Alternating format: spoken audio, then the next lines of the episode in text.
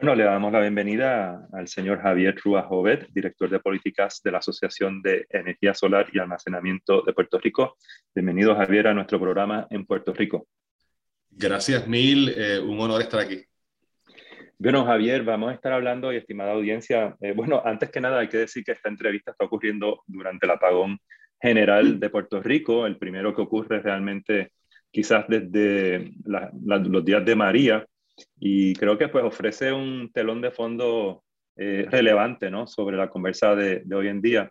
Eh, Javier, vamos a empezar por ahí. Obviamente tú has sido también un servidor público eh, y has estado por un tiempo ocupando en este puesto de la, de, la asociación.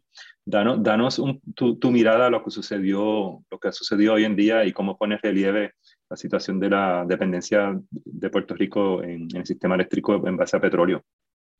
Bueno, lo que sucedió ayer y continúa hoy eh, es lo mismo que viene pasando desde María y desde antes. Teníamos un paradigma energético ultracentralizado en, en centrales eh, fósiles lejanas al consumo, donde se genera la luz en un lugar y se consume en otro lugar muy lejano, eh, transmitiendo largas distancias. y además de eso, un sistema no, no bien mantenido, eh, un, poco, eh, un poco de negligencia en ese proceso y después todo el tema, de la quiebra, etcétera. Pero una cosa bien obvia de, de, del huracán María, que, desnudó toda esta realidad de formas más claras todavía, es que también, eh, el, digamos, el, el, elemento positivo de esa experiencia de María es que ese, e, e, el, la patología y, el, y, digamos, el fallo total de, ese sistema eh, se torna tan y tan evidente que crea un consenso nacional en Puerto Rico eh, bipartidista, que, eh, que, se convierte en una ley de primera, que es la ley 17 de 2019, que es esa ley de origen bipartidista, liderada por el entonces vicepresidente del Senado, Selhammer, y, el, y entonces el líder de la minoría, Batias, que antes fue presidente del Senado, como sabemos, y ellos dos forjaron este espacio que antes de que se convirtiera en ley fue un espacio realmente democrático, multiparticipativo, de múltiples voces, eh, que acabó codificando las mejores políticas pro energía renovable, eh, borrando obstáculos y creando, eh, alineando todas las políticas públicas correctas para lograr esta nueva, este nuevo paradigma, esta nueva forma de, de hacer y vivir energía que es lo más descentralizada posible, lo más cercana al consumo posible eh, y fundamentada no en fuentes, eh, fuentes fósiles externas, no solamente sujeta a las fluctuaciones eh, de costos porque es una fuente fósil fuera de nuestro control, limitada, sino que, que, también es un paradigma de, de exportar dinero de nuestra economía al son de casi de 2 a 3 mil millones de dólares, dependiendo, pero eh, para comprar ese petróleo, que además es sucio, dañino, eh, y durante María vimos que era difícil de importar incluso cuando tienes estas esta catástrofes. Y sustituirlo por algo obvio, nuestras fuentes locales, la más importante es el sol, que es gratis, está ahí, es de todo. Así que ese, es el, el, avance de política pública más importante, fue esa ley 17 que, que la recordamos porque nos encamina también al mandato de 100% renovable al 2050 y el mandato más cercano de 2025 renovables al, al, 2025. Hoy sin embargo, exactos, hoy, y sin embargo, hoy a tres años, casi casi de la firma de esa ley, eh, estamos todavía a un, 5, a un 3, a un 4% de energía renovable en Puerto Rico y, y, ocurre lo que ha ocurrido hoy, esta semana. Entonces, Javier, te quería preguntar, eh, ¿qué ha pasado? ¿Qué ha pasado desde eh, hace tres años para acá que no hemos podido poner en línea eh, más, más, proyectos de energía eh, renovable, aunque la Junta de Supervisión Fiscal recientemente autorizó como 800 megavatios más o menos de pues energía. mira, vamos, vamos a, a, separar las escalas industriales, los llamados utility scales de la, de la generación distribuida, que es lo que conocemos como solar de techo pequeño, y pequeño significa eh, más o menos hasta 25 kilovatios de tamaño. Pues eh, eh, a nivel de generación distribuida hemos visto una revolución positiva en Puerto Rico. Antes del huracán María, en Puerto Rico habían eh, alrededor de había menos de 10.000 clientes de la Autoridad de Energía Eléctrica con sistemas solares eh, y ninguno fundamentalmente tenía baterías. Eran, eran propuestas realmente de medición neta para ahorrar. Esos sistemas pues estaban instalados los paneles, pero cuando se cayó la red eh, María, eh, pues no hacían nada porque no había red para inyectar esa electricidad.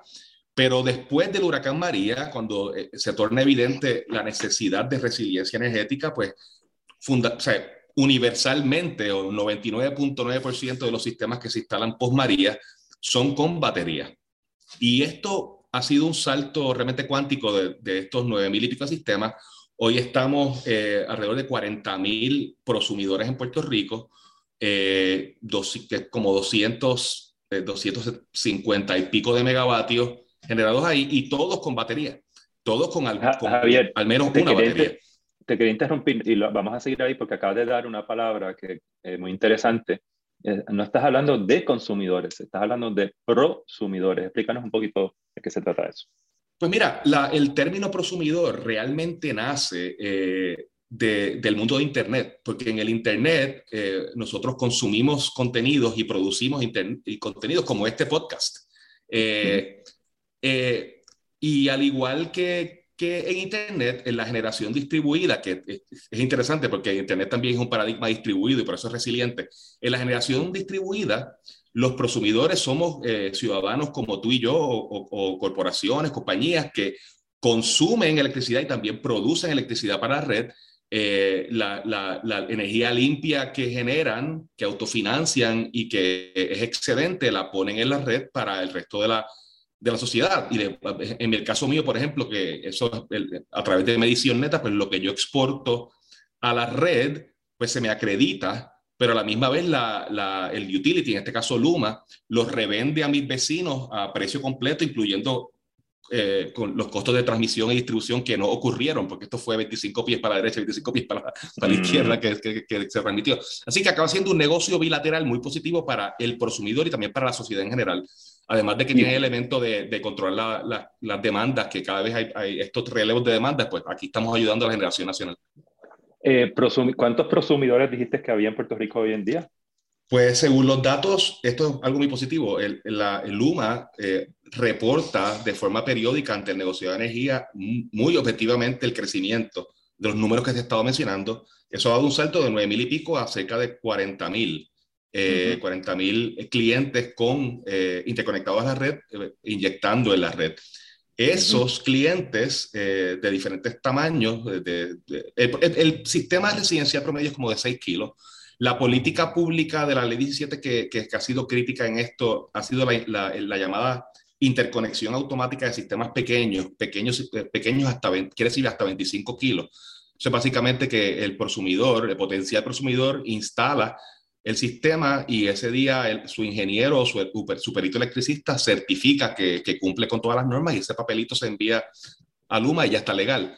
Y en, en 30 días se activa la medición neta. Pues Luma eh, ha estado llevando esos números y en la, época de, en la época de prepa había un backlog, había un retraso inmenso de, de, de ciudadanos esperando la medición neta al son de 9, como 9 mil siempre que se arrastraban eh, 9.000 clientes que se arrastran siempre, ya eh, Luma está a punto de estar al día y también a punto de cumplir incluso con la meta de medición neta en 30 días.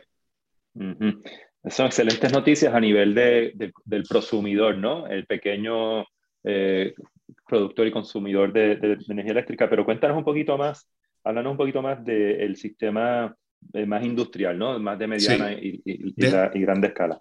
Antes de llegar, mira, en estos sistemas pequeños, sin duda me enfoco en los de 25 kilos, pero en Puerto Rico hay otra muy buena política, es que la medición neta es hasta 5 megavatios. O sea que hay un universo de casos que no son de, de, interconexión automática, tienen algunos unos procesos bilaterales que ocurren con el utility para interconectarse, pero están ocurriendo también.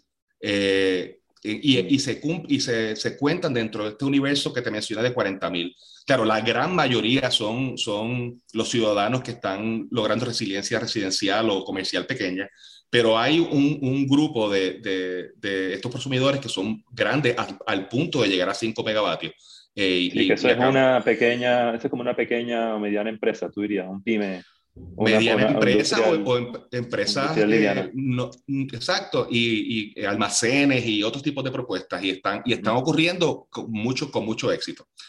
Bueno entonces te dije que ese número de 40 mil era como 270 megavatios en Puerto Rico de generación distribuida como dentro del digamos dentro del el de la generación en Puerto Rico y piensa ese, ese 200, 270 como 2.7.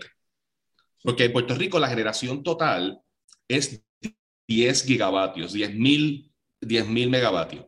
Pues 270 megavatios es 2.7 de eso. Así que del universo en Puerto Rico de 100%, eh, la generación distribuida ya está cubriendo 2.7, solo la generación distribuida.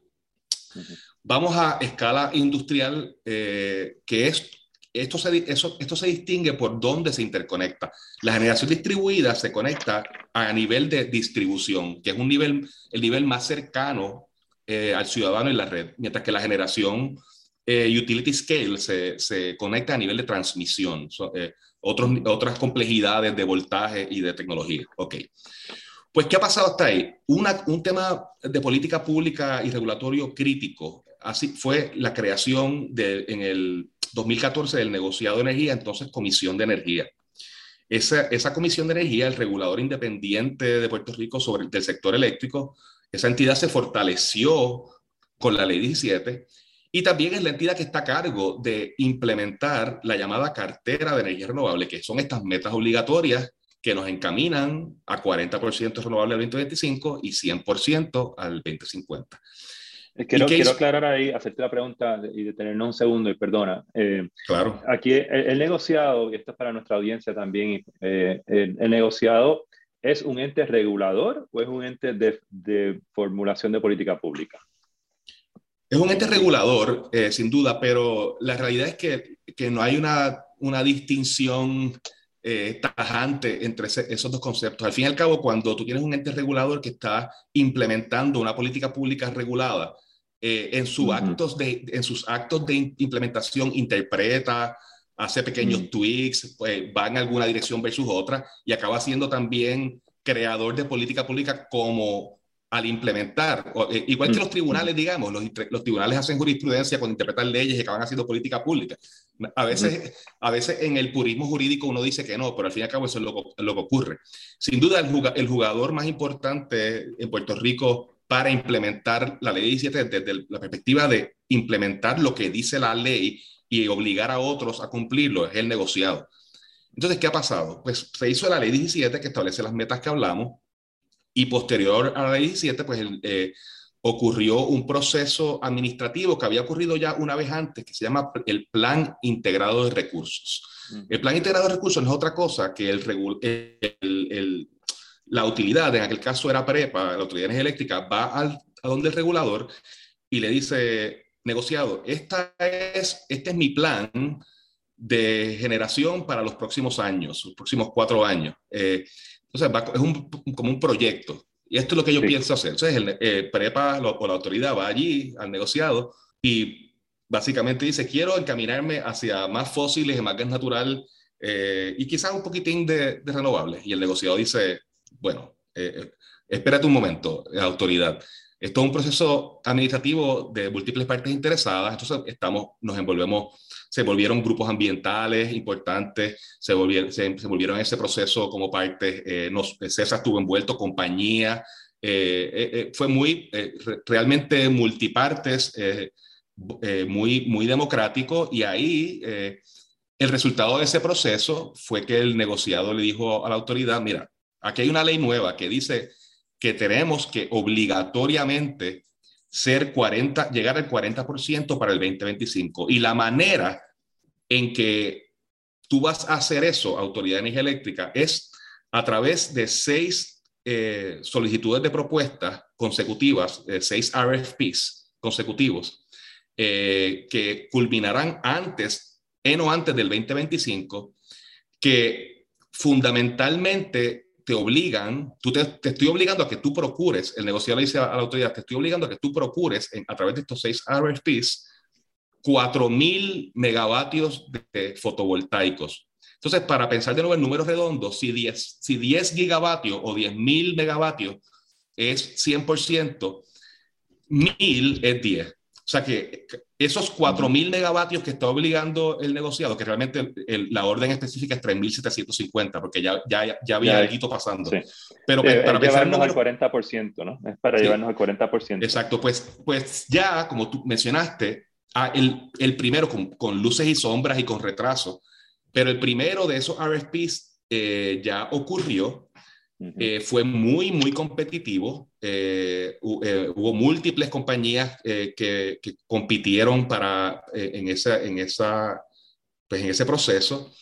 Y ese proceso, pues básicamente se está a punto de convertirse en 844 megavatios de solar en escalas industriales, en escalas utility scale, en PPAs, en acuerdos de compra de energía que, que la autoridad tiene que, tiene que firmar y, recibieron la autorización también de otro jugador muy, muy importante, que no es un jugador que, que normalmente está en otros estados o jurisdicciones, que es la Junta de Control Fiscal, que, que acaba siendo como una especie, una especie de regulador financiero. el, el, la Junta de Control Fiscal había dicho, en, recuerda a tu, tu, audiencia que había un, eh, un grupo de, de, de, acuerdos o proyectos renovables desde el 2012 más o menos, que fundamentalmente la, la Junta les dijo que no a todos excepto a dos, y la línea más o menos que la Junta puso en, la arena fue, dijo, está muy caro. ¿Y qué quiere decir? ¿Y qué quiere decir muy caro? Que están por encima, más o menos encima de 10 centavos kilovatio hora. Eh, los que sobrevivieron, pues más o menos estaban por debajo de eso. Eh, y fueron dos. Esos 10 centavos kilovatio hora fue la línea. Entonces, lo, lo que salió de ese RFP impulsado por el negociado y obligado a prepa fue alrededor de 8.3 centavos kilovatio hora el precio en Puerto Rico de, de, Solar Utility Scale. Así que sobrevivió la Junta, la Junta le dio su, su visto bueno. Todavía estamos en espera de que Luma acabe a fin de este mes o quizás en mayo eh, eh, eh, unos estudios finales del costo final de interconexión de estos procesos que quizás le añade un centavo más o quizás dos centavos más, pero, pero creo que están bien encaminados para por lo menos por debajo del 10, del 10, centavos. Sí, no, y la Junta no, la junta no creo que los vaya, los vaya a, a tumbar, pero, pero están bien encaminados, sin duda, a convertirse en acuerdos legales de compra de energía. El, el, el, tema que le sigue es que sean construidos y que consigan los permisos, que es otro tema. Es otro tema. Y vamos a detenernos en este primer cohort, ¿no? Corte de, de energía renovable o solar que, que entró estamos hablando pues de unos 800 megavatios más o menos, unos, este, si mal no recuerdo, Javier, somos 7 o, o 10 proyectos, ¿no? Más o menos. Son 18, son 18, 18 proyectos. 18, ok. Y, y, una cosa importante es que en el pasado, con razón, se criticaba mucho a la energía renovable porque, por su intermitencia, por no ser tan estable como la energía base load fósil. Pero un elemento crítico de los RFPs ordenados por, por el negociado tras el Plan Integrado de Recursos y la Ley 17 es que también hay unos RFPs paralelos en estos mismos, en estos mismos procesos para almacenamiento. El almacenamiento a gran escala y también a escalas distribuidas detrás del metro es lo que logra que la energía eh, renovable solar y también la del viento sea tan igual de estable que la, que la baseload y mejor porque es barata, porque, porque es gratis, por lo menos la fuente de generación. Ahora, no, eh, hay unos proyectos de... El negociado ordenó en ese RFP, eh, creo que, que 500 megavatios de, de almacenamiento, eh, pero lo que ha, perdón, 250 megavatios de almacenamiento, lo que, el, lo que la Autoridad de Energía Eléctrica ha anunciado que ha podido, que, que, ha, que ha progresado es alrededor de o sea, de como de 17. Por un lado hay 220, 220, 220 que, están, que son posibles, quizás 17 más. Digamos que 240 en total, eh, pero no se han dicho, no se han hablado de costos. No sabemos a qué costo de kilovatio hora se contrataría ese almacenamiento, esos de 220 a 240 megavatios de almacenamiento a gran escala. Y no sabemos si, si van a ser un, un número que la Junta vaya, vaya a defender. Y, Javier, este, una de las críticas que se le hace ¿no? a la industria de paneles solares, de energía solar, es el espacio, es la cantidad de terreno que se utilizan para las placas y siempre ha habido esta crítica también con respecto a los lugares donde se vaya a colocar estas placas. Eh, esta nueva generación que viene este, en línea, si se, si se construye, ¿ocupa tanto espacio como anteriormente, como anteriormente se hacía? Mira, eh, ocupan espacio y, y, sin duda en Puerto Rico, Puerto Rico mide, en Puerto Rico todo es un conflicto de uso, eh, porque somos pequeños. Eh, incluso proyectos que, que sean, incluso proyectos muy ecoamigables a veces tienen, tienen, tienen oposición por ubicación, etcétera. Así que el tema de permiso en Puerto Rico es, importante, eh, no creo que esté resuelto. Eh, sin duda hay propuestas allá afuera de, de, solar a escala eh, grandes que, que pueden construirse de forma muy compatibles con, con, entornos agrícolas y entornos y, y vida silvestre, etcétera, pero, pero tiene que haber unos juicios y unas prioridades aquí por, por el Estado. Y, el, y yo creo que es un error de parte de nuestra sociedad plantear el solar a escala industrial como un mal eh, desde el principio. Y, porque yo creo que es un mandato moral lograrlo, porque sin, sin, esos, sin esos sistemas grandes no logramos cosas grandes. Eh, y, y, pero sin duda es una problemática importante, eh, que, que, que sin, duda se pueden construir más altos, pero eso conlleva una, una unos aumentos exponenciales de costos yo creo que la postura que debemos tomar como país es que debemos priorizar la construcción de sistemas solares de gran escala, porque con esos sistemas es que logramos cosas grandes y las cosas que nos hemos planteado. Eh, tiene costos eh, construirlos de otra forma. Hay formas de construirlos diferentes, pero aumenta muchísimo los costos y, estos proyectos están contra la espalda y la pared de la Junta de Control Fiscal presionándolos hacia abajo, hacia el menor costo posible eh, por kilovatio hora, comparándolos con otras fuentes eh, fósiles que, que, que, a mi juicio los costos que plantean no, eh, son muy simplistas porque no incluyen todos los daños que, que, que causan y todas las externalidades que causan y, los, mientras que, y tampoco se incluyen todos los beneficios que causan los renovables. pero es un, es un, tema que hay que discutir, el, el, tema de permiso en Puerto Rico, el tema de, de, las prioridades a la hora de construir y tenemos que buscar la forma de, de, de construir sistemas a escala industrial o no, o, no creo que cumplamos con las metas que nos hemos autoimpuesto.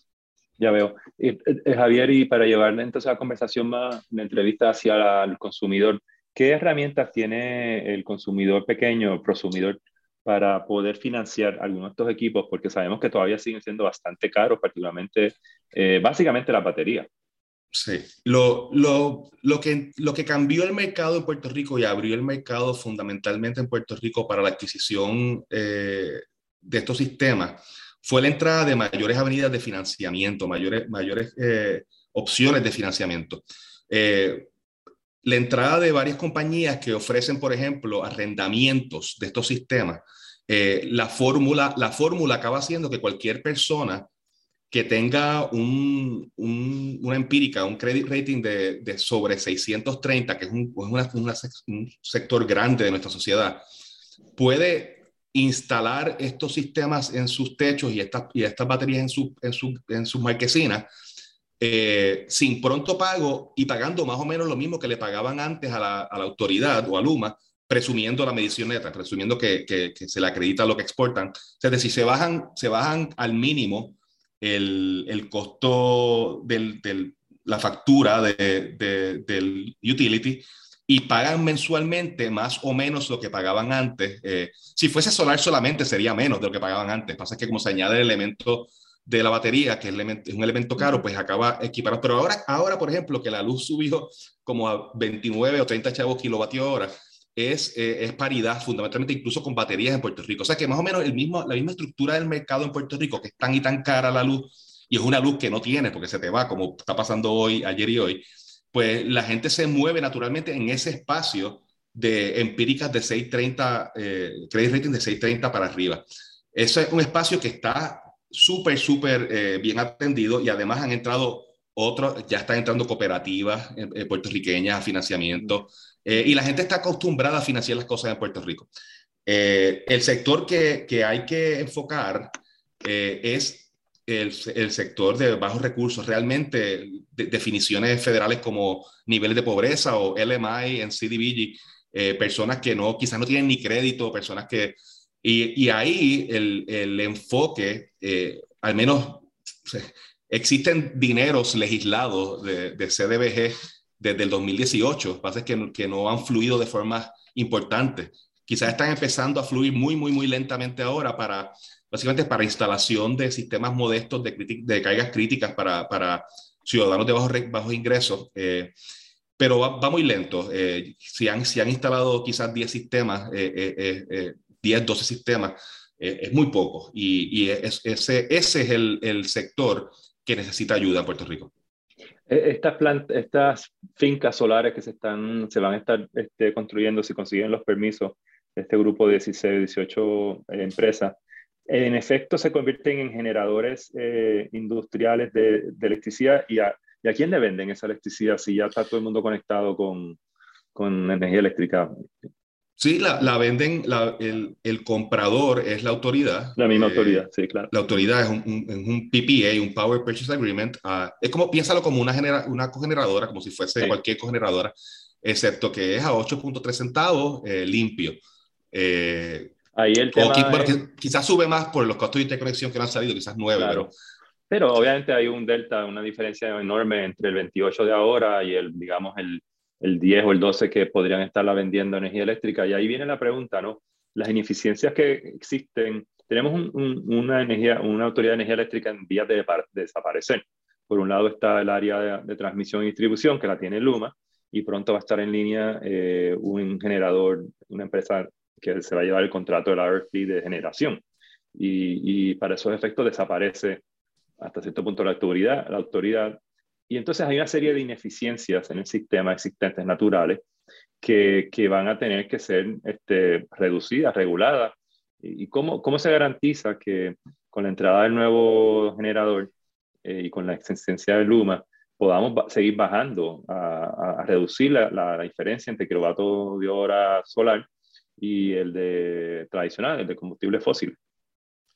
Bueno, bueno, si yo tuviese poder absoluto, sería, sería inyectar la mayor cantidad de renovables posible. Obviamente hay uh -huh. mucha, muchos jugadores y muchas cosas pasando a la vez, eh, eh, pero eh, como dijiste, eh, el delta es evidente y además el, el seguirá expandiéndose porque el, lo, los fósiles eh, son, van a ser cada vez más escasos y cada vez van a recibir menos subsidios e incluso van a recibir costos adicionales por diversos eh, impuestos internacionales al consumo o, o al, al, carbón, perdón, o las, uh -huh. la, los disloques que estamos viendo por temas, temas eh, bélicos, uh -huh. lo que sea. O sea, que, que, que la energía renovable, eh, en el peor de los casos, congela los costos para siempre pero realmente es más barato y, y, es cada vez más barata. Sí, a veces sube y baja por, por disloques de cadenas de distribución, pero históricamente los precios van, van en caída, incluso desde el almacenamiento también. Y los precios de las baterías eh, van a empezar a caer muy, muy rápidamente de este año en adelante por, por la entrada exponencial en diversos mercados de carros eléctricos, que eso, eso cambia todos los paradigmas también. Javier Rúa Jovet, muchísimas gracias por estar en nuestro programa en Puerto Rico. A ustedes.